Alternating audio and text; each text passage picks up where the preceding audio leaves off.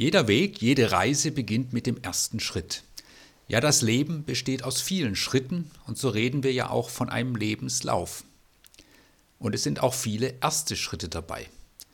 Und das Spannende bei einem ersten Schritt ist, dass man nicht so genau weiß, was dabei herauskommt. Es ist eben der erste.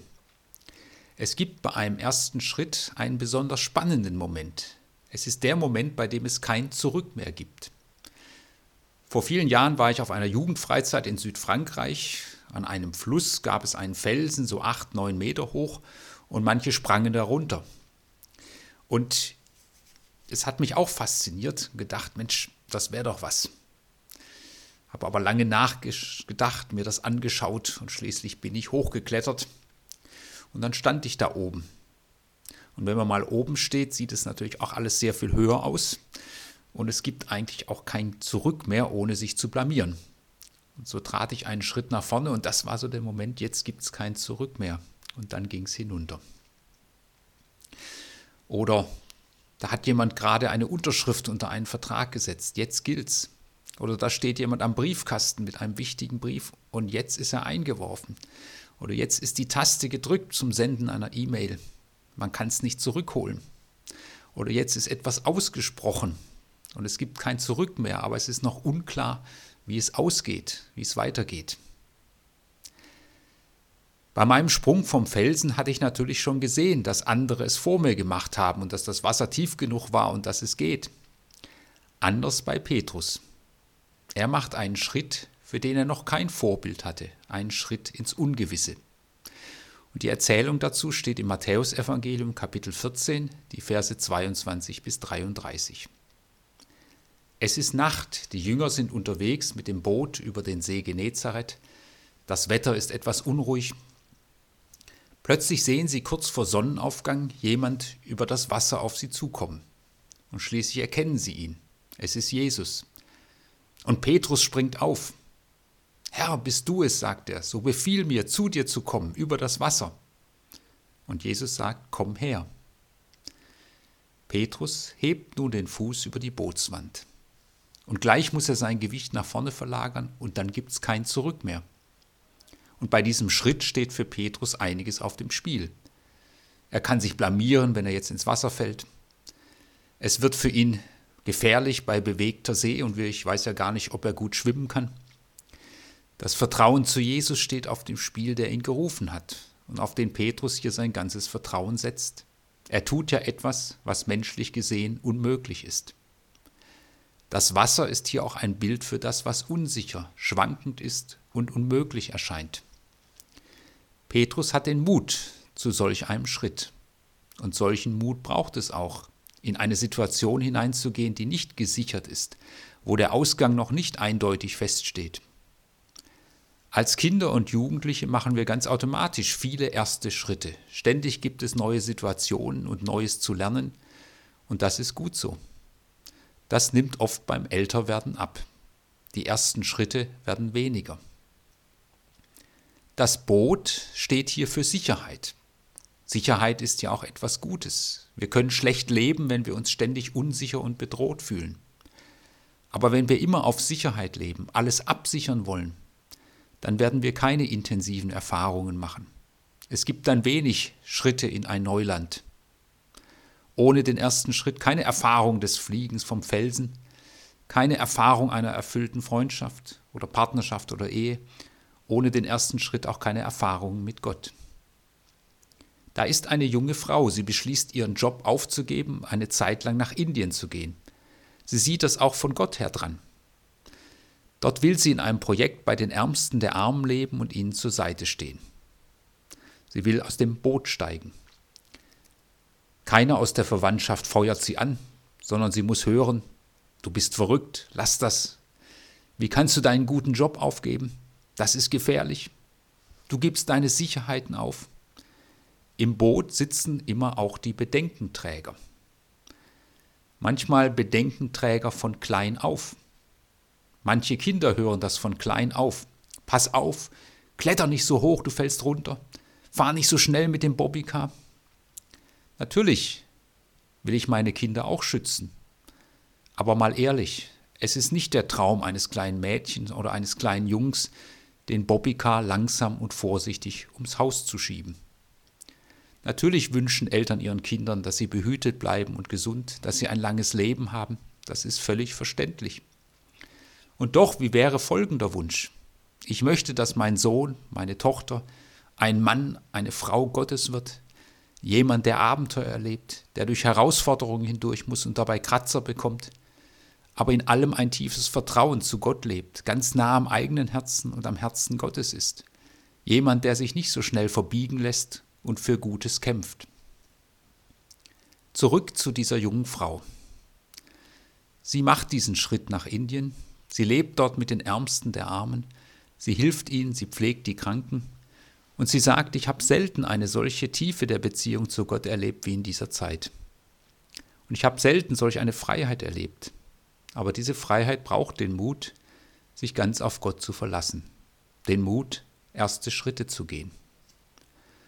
Ein erster Schritt muss ja nicht immer so weitreichend sein. Ein erster Schritt kann sein, in einer festgefahrenen Beziehung einen Schritt aufeinander zuzumachen, ganz neu. Ein Schritt kann sein, etwas anzusprechen, was schon lange angesprochen gehört. Ein Schritt kann sein, sich einen lang gehegten Wunsch zu erfüllen. Ein Schritt kann sein, in einem Lebensbereich etwas Neues anzufangen und zu wagen. Wer absolute Sicherheit will, der wird keine ersten Schritte gehen. Wenn es um erste Schritte geht, geht es auch um die Frage, was sind unsere Sehnsüchte, Träume und Ziele im Leben? Bei was kommt unser Herz ins Schwingen? Es kommt in unserem Leben nicht nur darauf an, was wir alles geleistet haben, sondern auch, ob wir mit unserem Herzen dabei waren. Manches müssen wir natürlich auch tun, ohne mit dem Herzen dabei zu sein, klar. Aber kommt es noch vor, das Herz? Petrus hat eine Sehnsucht, mit diesem Jesus auch im Sturm des Lebens, auch auf eigentlich unmöglichen Wegen, auch auf schwankendem Grund unterwegs zu sein, mit Jesus durch dick und dünn. Und so sagt er schließlich, ich werde dir folgen auch in den Tod hinein. Er ist daran auch gescheitert, der Petrus. Aber er hat diese Sehnsucht gelebt, anders als die Boothocker, die dann auch bei der Verhaftung Jesu als Erste davonlaufen. Es gibt viele Menschen, bei denen sich das Herz in sehr entlegene Regionen der Seele zurückgezogen hat. Sie funktionieren, aber sie empfinden ihr Leben als einen immer gleichen seelenlosen Trott. Die Träume und Sehnsüchte des Lebens und der Jugend liegen verschwommen in weiter Ferne. Können wir sie noch formulieren, die Lebensträume? Ich propagiere hier nicht den Aussteiger, der seinen Pflichten und Verantwortlichkeiten entflieht. Treue, ein Dranbleiben ist etwas sehr Wertvolles. Aber wir dürfen nicht die Verbindung verlieren zu unserem Herzen, nicht zu dem, was Gott in uns hineingelegt hat. Wir sind keine Mechanismen, keine Maschinen und wir brauchen immer wieder erste Schritte. Gerade auch je älter wir werden. Petrus macht mit seinem Schritt die Erfahrung, es geht, es trägt, eine tolle Erfahrung. Aber so glatt läuft es dann doch nicht. Petrus geht Schritte, aber dann schwankt er. Er schaut auf die Wellen. Vielleicht denkt er, was tue ich hier eigentlich? Bin ich verrückt? Ich mache einen großen Fehler. Und er beginnt zu sinken und ruft, Herr, hilf mir. Bei ersten Schritten gibt es auch das Straucheln, das Unsicherwerden, manchmal auch das Scheitern. Aber was wäre die Alternative? Fortschritt in jeder Beziehung geht nur über Schritte, auch über erste Schritte. Und jeder echte Fortschritt ist oftmals durch Scheitern, durch mehrmaliges Probieren, durch neues Anfangen hindurchgegangen. Petrus macht die Erfahrung, er wird betschnass. Er singt, aber letztlich ist er doch gehalten von Jesus. Jesus rechtfertigt sein Vertrauen. Ich lasse dich nicht fallen und verlasse dich nicht. Der Autor Max Lucado erzählt einmal die Geschichte von John. John war ein Jugendlicher, der bei einem Autounfall sein Augenlicht und damit all seine Hoffnungen verlor. John erzählt, ich war verbittert und wütend auf Gott, dass er das geschehen ließ. Ich war verbittert und ließ meine Wut an allen Menschen in meinem Umfeld aus. Da ich keine Zukunft hatte, wie ich meinte, würde ich keinen Finger mehr rühren, keinen Schritt mehr tun. Die anderen sollten mich bedienen. Ich schloss mich ein und verließ mein Zimmer nur noch zu den Mahlzeiten. Heute sitzt John nicht mehr in seinem Zimmer, er ist ein selbstbewusster Student an der Universität. Den Anstoß zur Veränderung verdankt er seinem Vater. Dieser hatte mit der Zeit den Selbstmitleidtrip des Sohnes satt und wollte, dass sein Sohn wieder mit dem Leben zurechtkam und wieder in Bewegung kam. Sie wohnten in einer im Winter sehr kalten Gegend, und deshalb erinnerte er den Jungen an den bevorstehenden Winter und bat ihn, die Winterfenster anzubringen. Tue diese Arbeit, bevor ich von der Arbeit nach Hause komme, sonst gibt's Ärger, betonte der Vater, schlug die Tür zu und ging aus dem Haus. John reagierte mit Wut. Brummelnd und fluchend tastete er sich zur Garage, fand die Fenster, die Leiter und die Werkzeuge und machte sich an die Arbeit.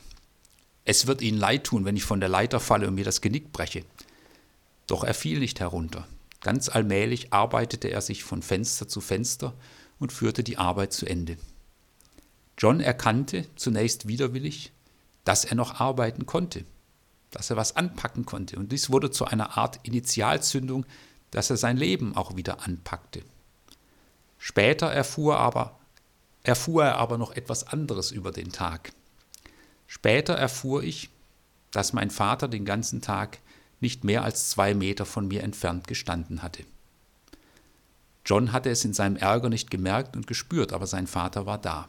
Er war nicht von seiner Seite gewichen. Der Vater hatte ihm nicht die Arbeit abgenommen, auch nicht einfach die Ängste, aber er war da. Und darauf will ich vertrauen, dass auch in Situationen, wo ich wenig spüre von der Nähe Gottes, er mich dennoch umgibt. Gott bewahrt nicht vor jedem Fallen im Leben. Er bewahrt nicht vor jedem Schmerz.